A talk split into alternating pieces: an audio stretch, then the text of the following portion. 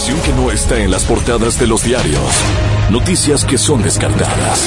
Descartadas. Porque no venden. Historias que pasan de largo y sin dejar huella. La papaya te las presenta en 5, 4, 3, 2. Sabía que lo tenía grande. Reserva del Serengeti. Sabía que lo tenía grande e incluso sabía que en algún momento podría hacerle daño a mi chica con él. Dijo entre lágrimas Mericumbe, un joven somalí que mientras era arrestado veía con nostalgia a su casa y a su chica como él llamaba a su pareja. Si la justicia obra con equilibrio por lo menos tres años, no podrá Mericumbe acostarse con su chica en el lecho nupcial porque estará preso por robar un cuerno de elefante.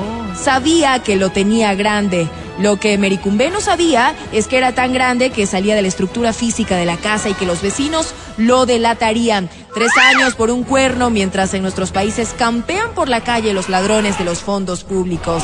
Ironías, ironías. Con el informe desde Somalia, nuestro corresponsal Matías Dávila.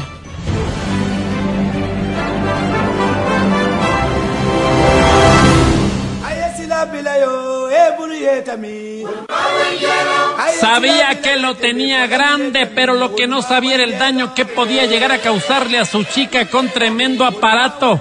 Fue lo que dijo un amigo de Brian Paxi a la prensa. El Brian, como le conocen en La Gallada, se compró recién una camioneta vieja de las grandes. Era un monstruo. Para sacarle del garaje le pidió a su chica que le dé sacando el picaporte. Esta comedida. Fue a sacarle sin esperar siquiera que la camioneta se iba a deslizar hacia la puerta sin frenos. Magdalena Soria, la novia, quedó apretujada entre la camioneta y la puerta hasta que esta última se dio y Maggie, como le dicen los miembros de la gallada, pudo escapar con un brazo y una costilla rotas. Triste desenlace, vamos nomás de estudios. Adelante, compañera. Voy a ponerme tu nombre en el seno para que veas que esto va en serio. North Carolina. Voy a ponerme tu nombre en el seno para que veas que esto va en serio, dijo Emily Olsen a un muchacho pandillero en media calle. El caso es que Emily es representante de los pandilleros y los jóvenes problema como parlamentaria en el condado.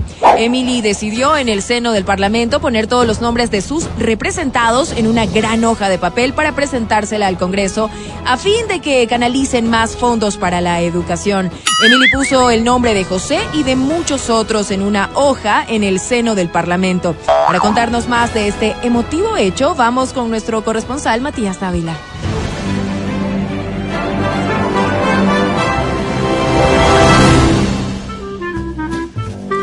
Voy a ponerme tu nombre en el seno para que veas que esto va en serio, le dijo Normita Caizaguano a su novio Luis Almache y así fue como Normita cargó durante toda la procesión de la Virgen del Quinche el nombre de Luis pegado en la solapa de la chompa a la altura de su seno cerca de su corazón.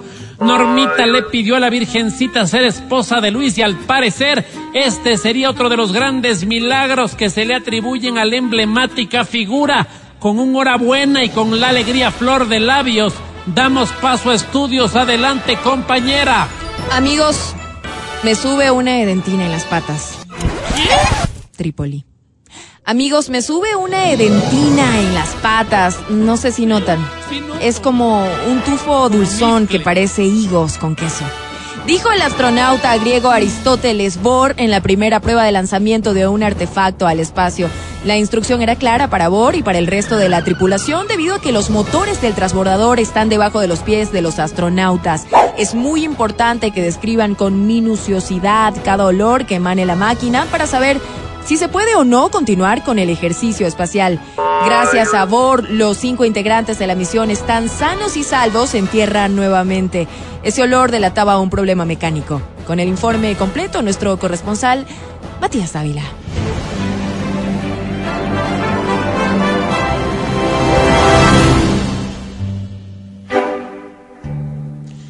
Amigos, me sube una edentina de las patas. Es como que en cada zapato tuviera un muerto.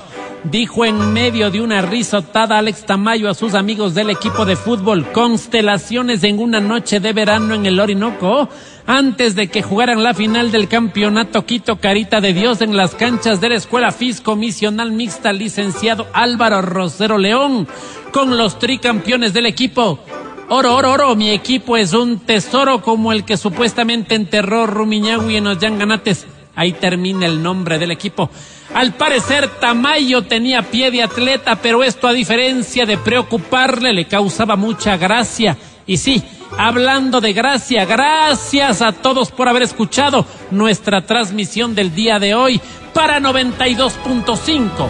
Reportó esta, esta, esta su voz amiga, Matías Tavera.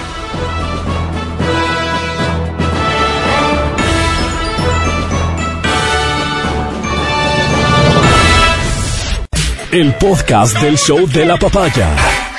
Con Matías, Verónica, Adriana y Álvaro.